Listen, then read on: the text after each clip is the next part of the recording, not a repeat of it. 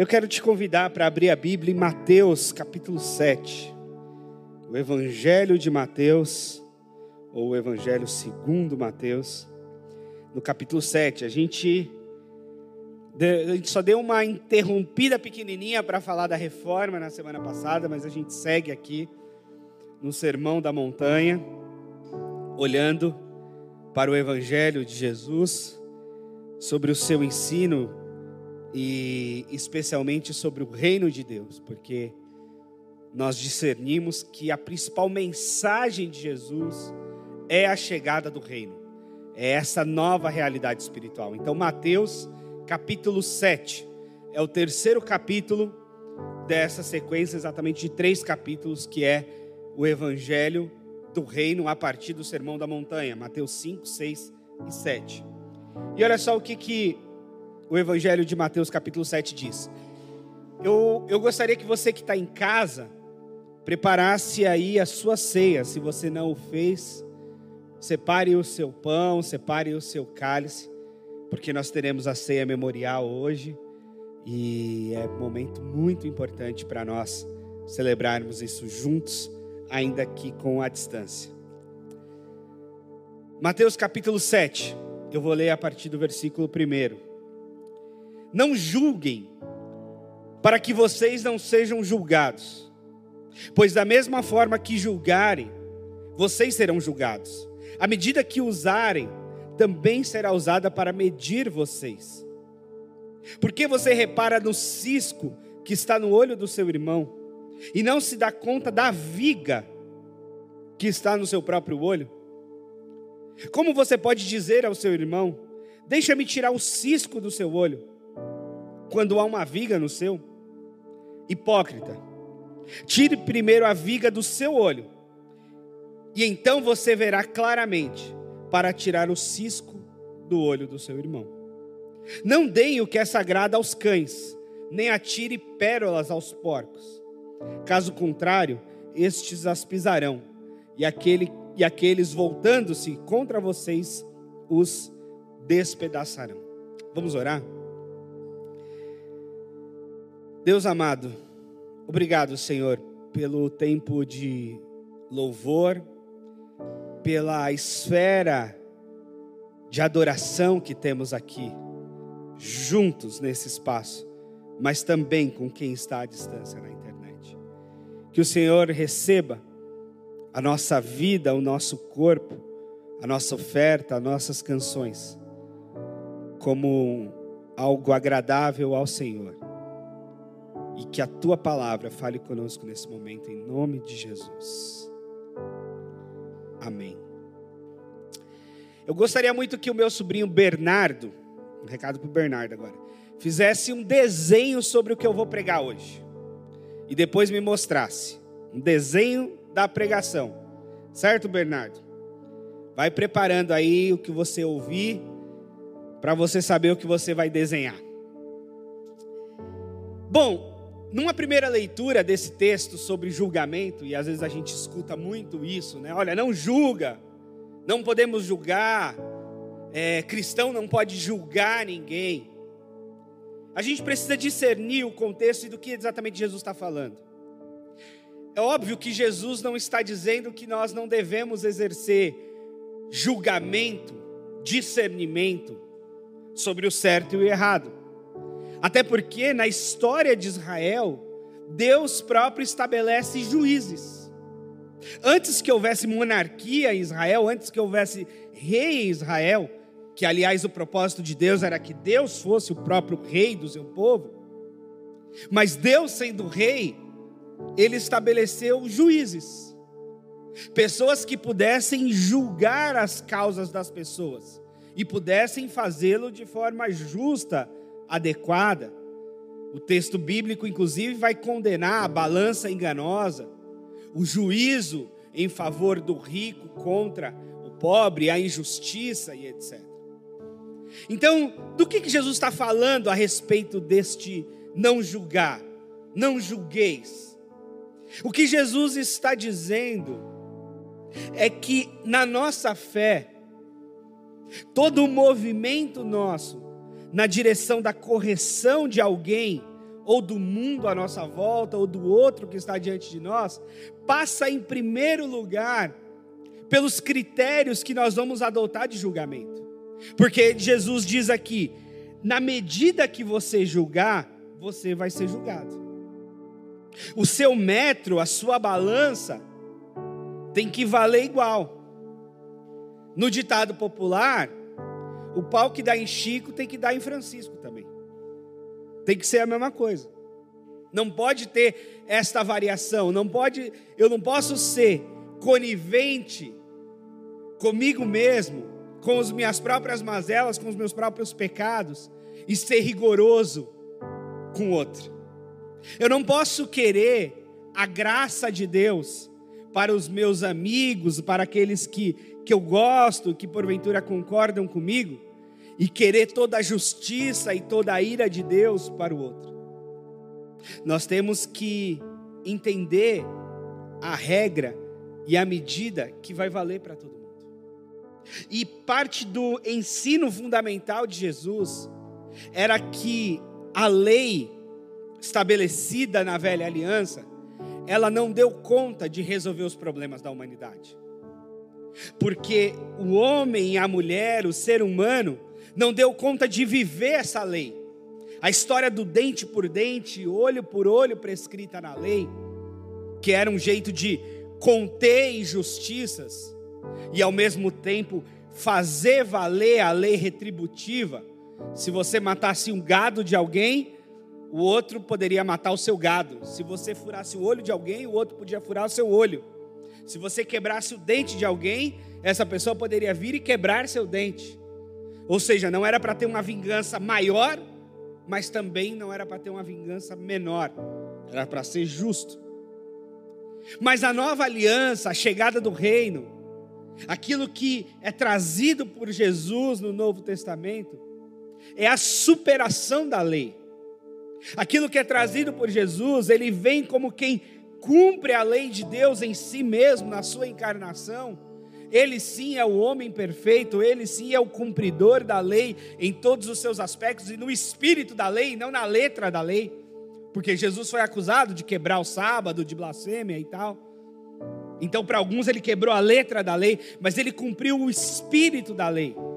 Aquilo que de fato estava prescrito como preservação da vida e de glorificação a Deus. E aí ele diz para nós: diante disso, diante da dificuldade de ser justo e reto plenamente, nós temos de tomar cuidado quando a gente quer julgar o outro, porque a lei que a gente impõe ao outro, a gente tem que impor a nós mesmos primeiro a regra que a gente coloca para o outro, a gente tem que trazer para nós mesmos em primeiro lugar. Porque nós não podemos apontar o cisco no olho do irmão, uma poeirinha que está ali no olho dele, quando temos uma viga, uma trave no nosso próprio olho. E hoje é dia de ceia. O dia de ceia, especialmente, é exatamente o convite ao autoexame. O apóstolo Paulo, lá em 1 Coríntios 11, vai dizer que nós temos de examinarmos a nós mesmos, para depois então tomarmos do pão, bebermos do cálice. A nossa fé é um convite ao autoexame o tempo todo. A nossa fé é um convite à reflexão de quem a gente é o tempo todo, e não só quem a gente é, mas quem a gente vai se tornando, sim, porque os nossos hábitos vão formando quem nós somos. Os nossos hábitos formam quem nós somos, e que tipo de gente a gente vai se transformando. Hábitos bons, humanos, humanizadores, nos levam à humanidade e alguém já disse que humano como Jesus, só sendo Deus mesmo. Jesus é o próprio ser humano na, na essência daquilo que Deus programou para a humanidade. Então, os nossos hábitos vão fazendo. Agora, os nossos hábitos maus também vão nos desumanizando. Os nossos vícios vão trazendo e gerando morte em nós e nos outros.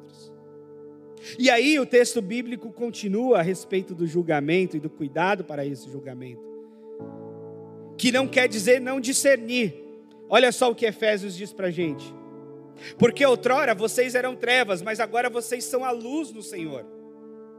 Vivam como filhos da luz, pois o fruto da luz consiste em toda bondade, justiça e verdade. Aprendam a discernir o que é agradável ao Senhor. Então, o critério aqui a respeito do julgamento é, em primeiro lugar, para a gente começar com um autoexame. E a partir do autoexame, exercermos o discernimento da nossa própria vida. Porque você já viu aquele que fala da corrupção, mas não devolve aquele troco errado no mercado? Você já pensou daquele que fala da falta de educação no trânsito, mas ele é o primeiro a atravessar os semáforos vermelhos? Você já pensou naquele que, que fala sobre o cuidado que se deve ter com, com as crianças?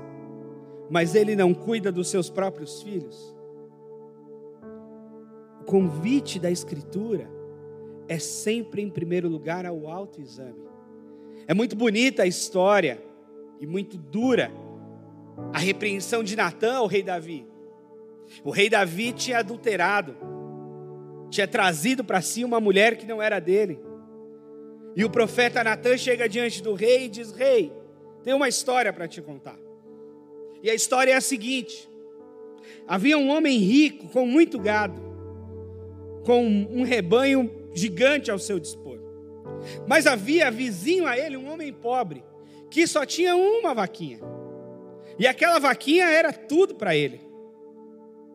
Pois você acredita que esse homem rico, ao invés de tomar da sua riqueza para si, foi lá e tomou aquela vaquinha do homem pobre? e matou para se esbanjar. E aí o rei Davi, tido como um homem segundo o coração de Deus, ele diz: Olha, esse homem não precisa nem terminar a história, esse homem é digno de morte. Matar um homem desse, como é que esse homem rico pega a, a ovelhinha, a vaquinha, o animalzinho do homem pobre?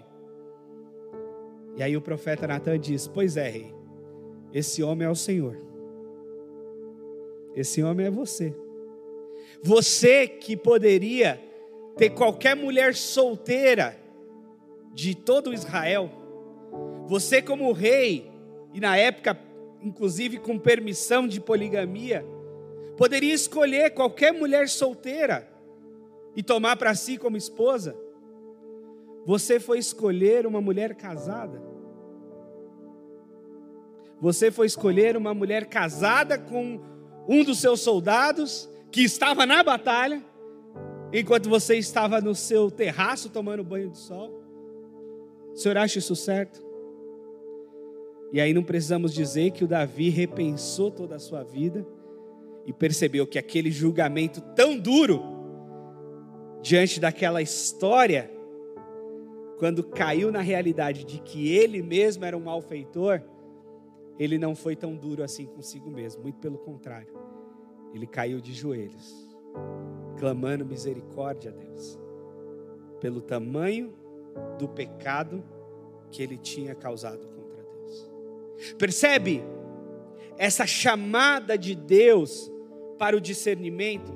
E percebe como a gente pode ser tão duro com o outro, como a gente pode ser tão cobrador e julgador do outro mas quando a história se vira contra nós, a gente clama por misericórdia. E aliás, num dado momento também na Escritura, o Davi é posto à prova e diz: Davi, tá bom, o senhor quer cair nas mãos dos homens ou o senhor quer cair nas mãos de Deus? O que você quer fazer? E ele sabiamente escolhe: eu prefiro cair nas mãos de Deus porque Deus é misericórdia. Agora, se nós queremos misericórdia para nós, por que não estender essa misericórdia para o outro? Se nós queremos o favor de Deus para nós, por que não querermos o favor de Deus ao outro.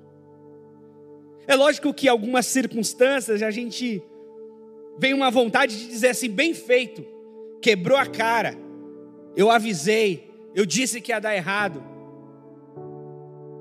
Quem, quem planta vento colhe tempestade, e tal, e tal, e tal. Mas, quando a gente olha para nós mesmos, e a gente quer misericórdia da parte de Deus quando a gente olha para os nossos filhos, e a gente quer misericórdia da parte de Deus para eles, quando a gente olha para os nossos amigos, e a gente quer a misericórdia da parte de Deus para eles.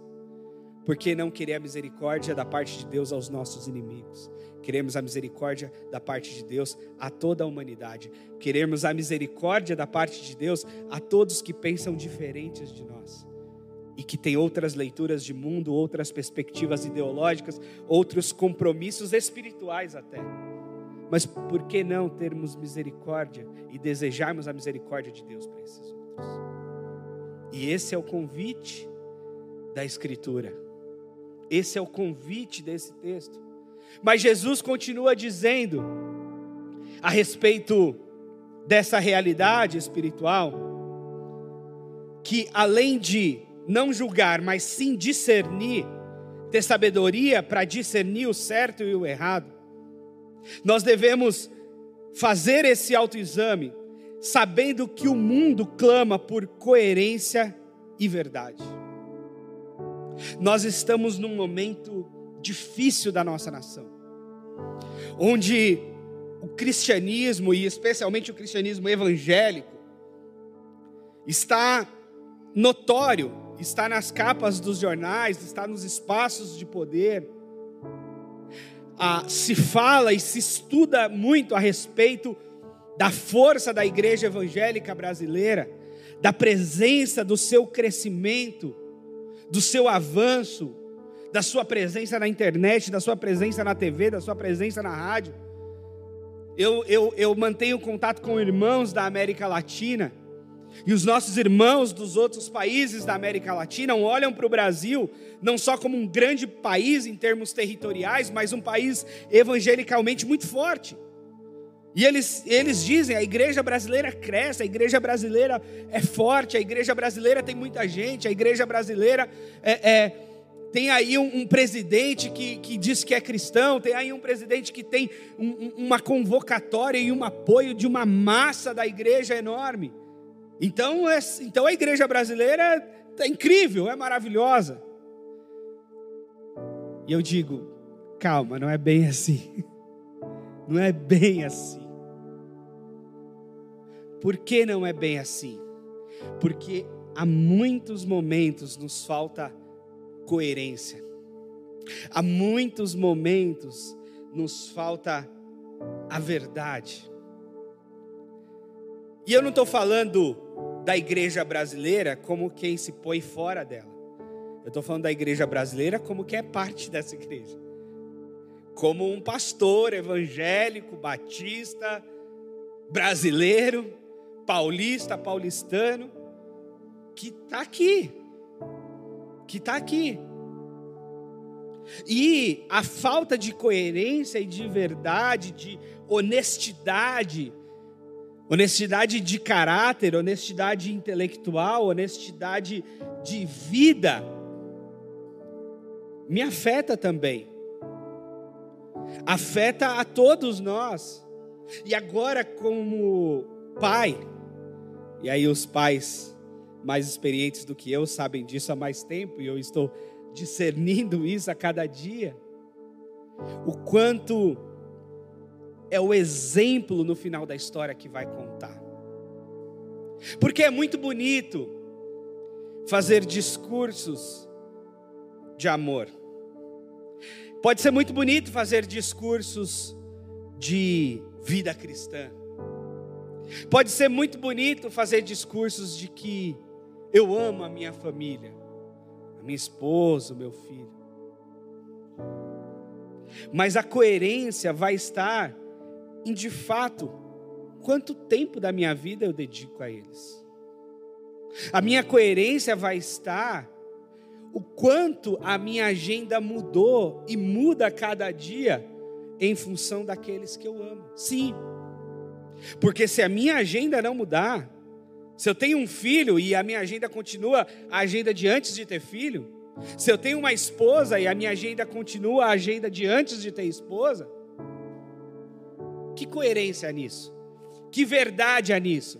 Por mais que tenham discursos, por mais que tenha foto no Instagram, por mais que tenha textos bonitos em datas especiais, o que nós precisamos para nós e para o evangelho no nosso país é de verdade, de coerência, de realidade.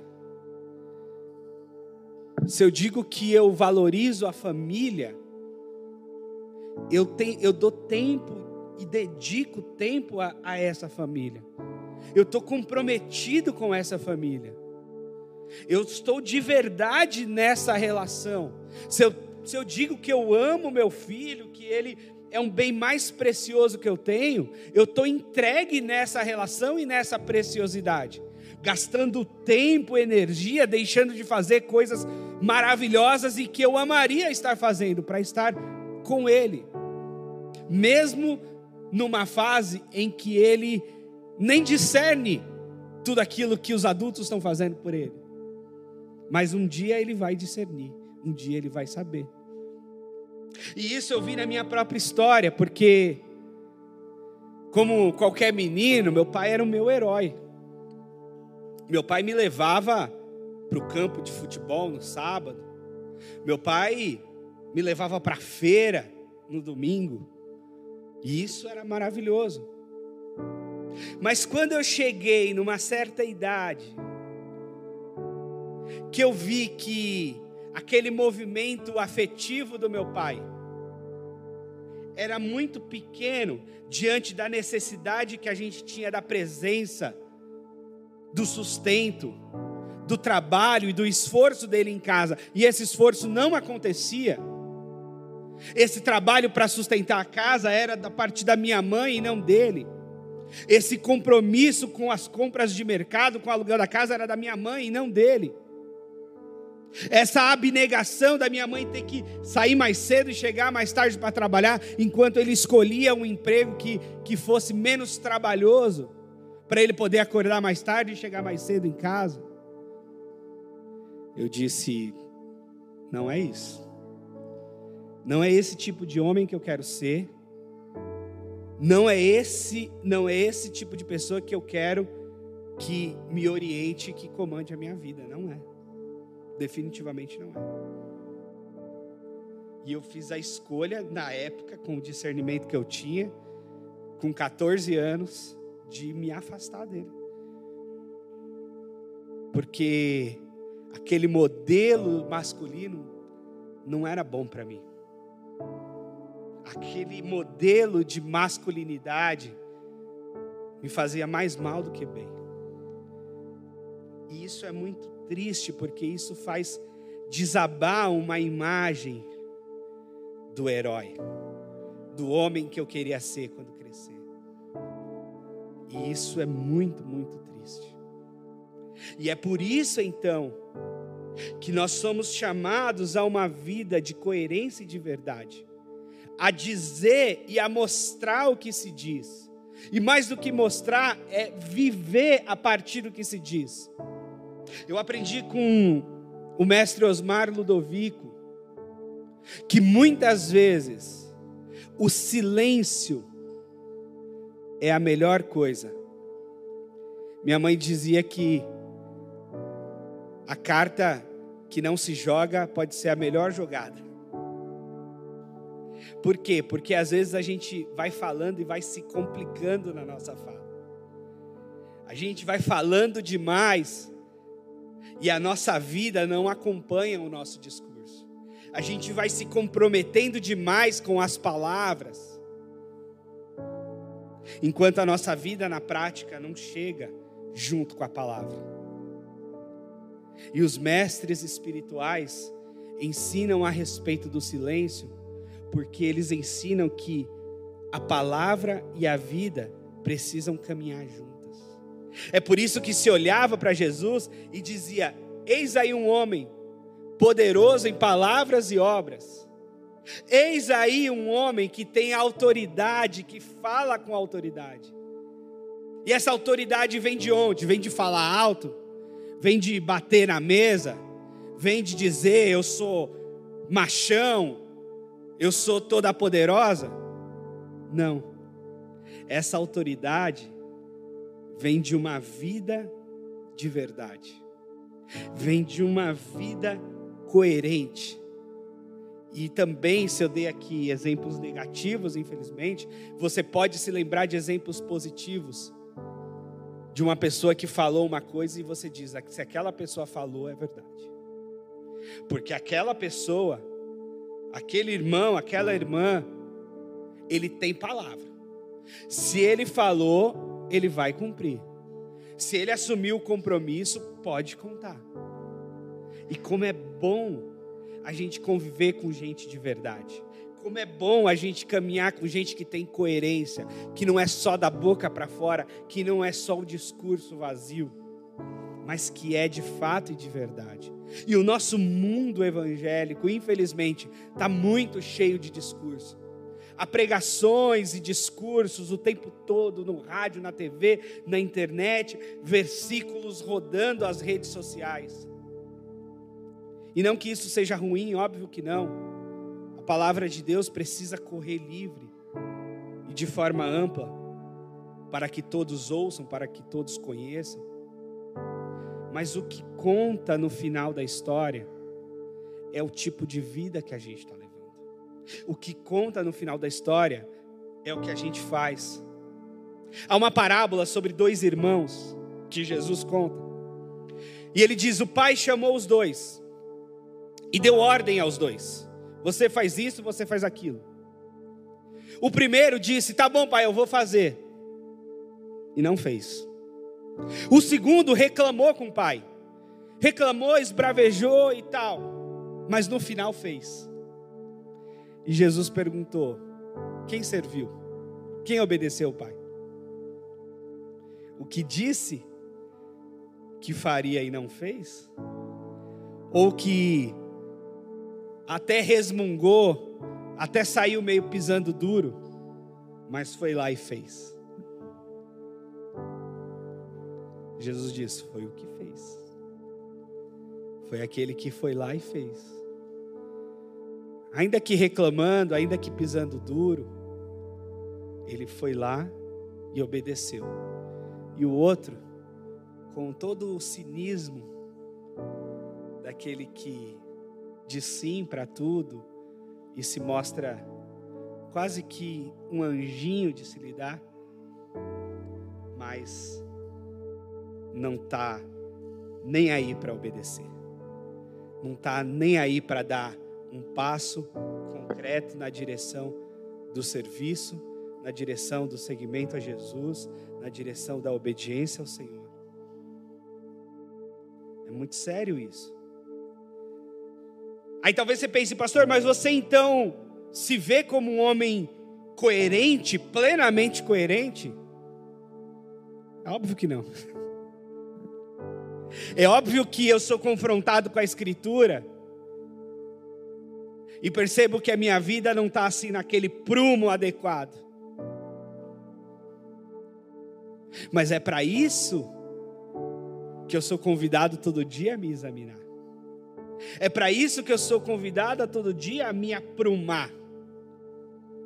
É para isso que eu tomo cuidado no julgamento de alguém, porque eu tenho que pensar na minha própria vida. É por isso que eu evito ser fiscal da vida alheia, questionando por que veio, por que não veio, por que fez, por que deixou de fazer mas procurando primeiro olhar para a minha própria vida e aí sim tentar no máximo, com verdade, com empenho, oferecer algum exemplo, alguma atitude digna de ser seguida. Tal como Paulo disse: pode me imitar como eu imito a Cristo. Eu não estou no nível do apóstolo Paulo, mas eu preciso assumir a verdade de tentar de tentar obedecer a Jesus, de tentar seguir a Cristo, de tentar oferecer-me como exemplo ao meu filho, como pai amoroso a ele, como marido comprometido e amoroso à minha esposa, mesmo que eu titubeie, mesmo que eu fale, eu preciso estar nessa busca intensa e verdadeira. Porque discursos, palavras, elas vão aí ao vento. Falar, até papagaio fala. O negócio é a gente viver o Evangelho. E aí tem um outro ponto, que parece que não tem nada a ver com o texto, né? Porque no final, Jesus diz assim: Olha, e não deem o que é sagrado aos cães, nem pérolas aos porcos. Aí a gente pensa, do que Jesus está falando? Ele está falando aqui de hipocrisia, de coerência, de não julgar o outro, ou pelo menos julgar o outro na medida que se julga a si mesmo. Por que, que agora no final do texto ele está falando de dar pérolas aos porcos? De não dar coisas preciosas aos animais? Do que, que ele está dizendo? Eu vou dizer do que, que ele está dizendo. Que só vale você corrigir quem vale a pena. Olha o que diz Provérbios: Não repreenda o zombador, caso contrário, ele te odiará. Repreenda o sábio, e ele o amará. Instrua o homem sábio, e ele ainda será mais sábio. Ensine o homem justo e ele aumentará o seu saber. O que, que Jesus está dizendo? Tem gente que não é ensinável. E se você tentar ensiná-lo, ele vai se virar contra você. Se você repreender o ignorante, ele vai se irar contra você. Você vai arrumar uma confusão querendo corrigir quem não quer ser corrigido. Você vai arrumar uma confusão querendo orientar quem não quer ser orientado. E essa palavra de Jesus eu acho muito dura. Do tipo, não oriente quem não quer ser orientado. Não repreenda quem não quer ser repreendido. Não avise quem não quer ser avisado. É jogar pérolas aos porcos é jogar coisas preciosas aos cães. E sabe o que, vai acontecer? Os porcos vão achar que as pérolas são de comer, e aí, quando eles forem mastigar as pérolas, eles vão ver que não são alimentos, eles vão se irar e vão se voltar contra você. Agora, o outro lado é verdade: corrija o sábio, e ele te amará. Corrija a pessoa humilde, e ela vai te agradecer pela correção. Olha só a sabedoria da palavra de Deus. Olha só o que a gente pode aprender da palavra de Deus. E não é verdade isso? Quem de nós não não não já amou um professor, amou um orientador, amou, amou alguém porque nós somos corrigidos por esse alguém? E isso nos gerou gratidão. Poxa, eu aprendi uma coisa importante com essa pessoa. Essa pessoa me ensinou algo que eu trouxe para a minha vida. Caramba, eu aprendi isso. E que bom que eu aprendi isso. Que bom que você me ensinou algo que ajudou a minha vida. Agora, o tolo, o insensato, o ignorante, é aquele que ao ser corrigido se ira. Aquele que ao ser corrigido zomba do certo para insistir em fazer o errado é aquele que se revolta contra quem o corrige, é aquele que recebendo a repreensão sai batendo a porta, como se não tivesse nada a aprender. E isso é muito triste. Mas isso eu tenho aprendido. E às vezes eu digo isso para Cris. Ela pergunta: "Mas você não vai você não vai dizer para essa pessoa que isso é uma grande bobagem que ela está falando. E às vezes eu penso exatamente nesse texto: é jogar pérolas aos porcos. É melhor ficar quieto. Tem gente que é melhor a gente ficar quieto. Não vale a pena dizer. Não vale a pena querer corrigir, porque a pessoa não quer ser corrigida. Não vale a pena você querer insistir se ela não quer se comprometer com aquilo. Não vale a pena. Você tem que deixar. É interessante isso. Jesus chega a dizer isso para os discípulos, quando ele envia os discípulos de dois em dois para pregarem o evangelho nas cidades. E ele diz: Olha, se a cidade te receber, vocês pregam.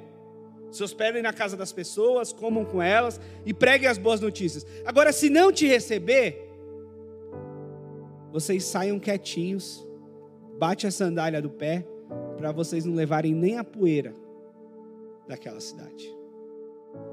Saia sem levar nada, nem a poeira.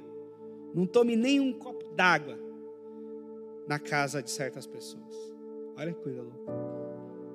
Não vale a pena. Você vai jogar pérolas aos porcos. É por isso que Jesus dizia em parábolas. E quando ele foi questionado sobre as histórias e as parábolas, alguém, ele respondeu que para que alguns ouvissem e não entendessem, vissem e não compreendessem. Era proposital Jesus contar algumas parábolas, de forma que havia gente que não ia entender mesmo. Tanto que várias parábolas ele se juntava depois no local reservado com os discípulos e explicava. Se vocês querem aprender, tá bom, vem aqui que eu vou explicar para vocês o que eu disse. Agora aqueles lá que acham que sabem tudo, que não querem ser corrigidos, deixe eles. Não vou jogar pérolas aos porcos. Não vou dar nada precioso para cães. É muito louco isso. E isso deve nos levar ao discernimento do seguinte: ou nós somos ensináveis,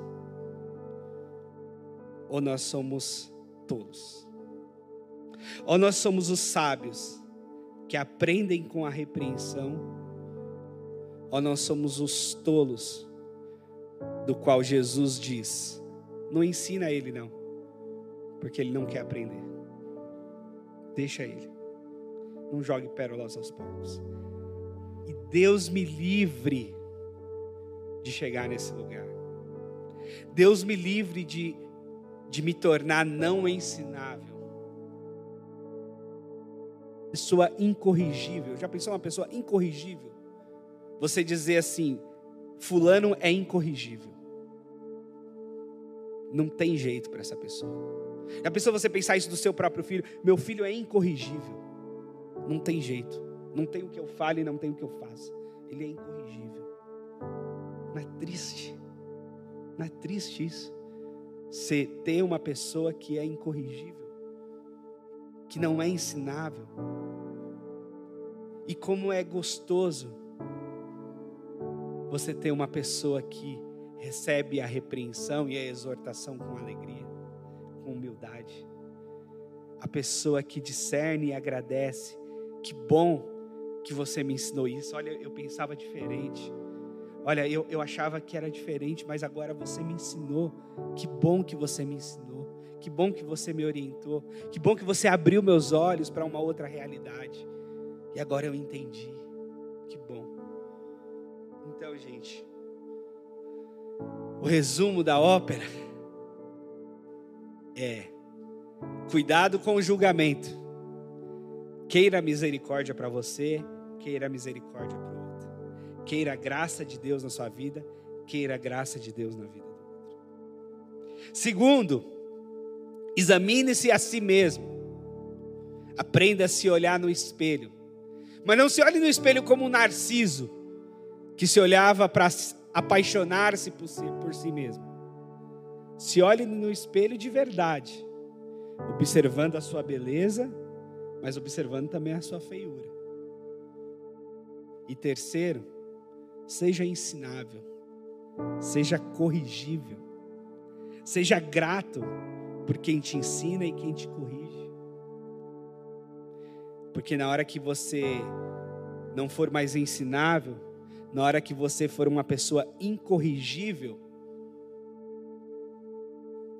não vai sobrar mais nada. Você vai ser largado de mão. Você vai ser aquela pessoa que todo mundo vai dizer assim: e esse aí não adianta falar.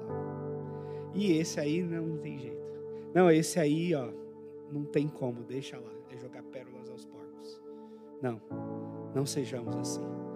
Se recebermos uma pérola, vamos guardar ela como pedra preciosa. Se recebermos um banquete da parte de Deus, vamos agradecer por esse banquete. E não desprezá-lo, não meter os pés pelas mãos. Esse é o convite da palavra de Deus. Eu quero te convidar para se colocar de pé para a gente orar nesse momento. Deus do céu, nos ajuda, Senhor, a sermos coerentes. Não deixa que as nossas palavras caiam, caiam num vazio, sem sentido. Mas nos orienta, nos corrige, Senhor. Nos ensina o discernimento sobre nós mesmos, sobre nossas atitudes, sobre nossos hábitos, sobre nosso estilo de vida. E nos dá, Senhor, condição de sermos coerentes, verdadeiros, ensináveis por Ti, amáveis, dóceis com aqueles que nos ensinam. Nos ajuda, Senhor. E nos privilegia participar agora do Teu corpo, do Teu sangue da tua santidade, sendo nós ainda aqui tão pecadores. Mas que o Senhor derrame misericórdia, porque estamos aqui discernindo, crendo na tua santidade, olhando para a nossa condição de pecador, mas ainda assim, humildes, pedindo perdão dos nossos pecados para participarmos da tua natureza santa, divina maravilhosa nesse momento, em nome de Jesus.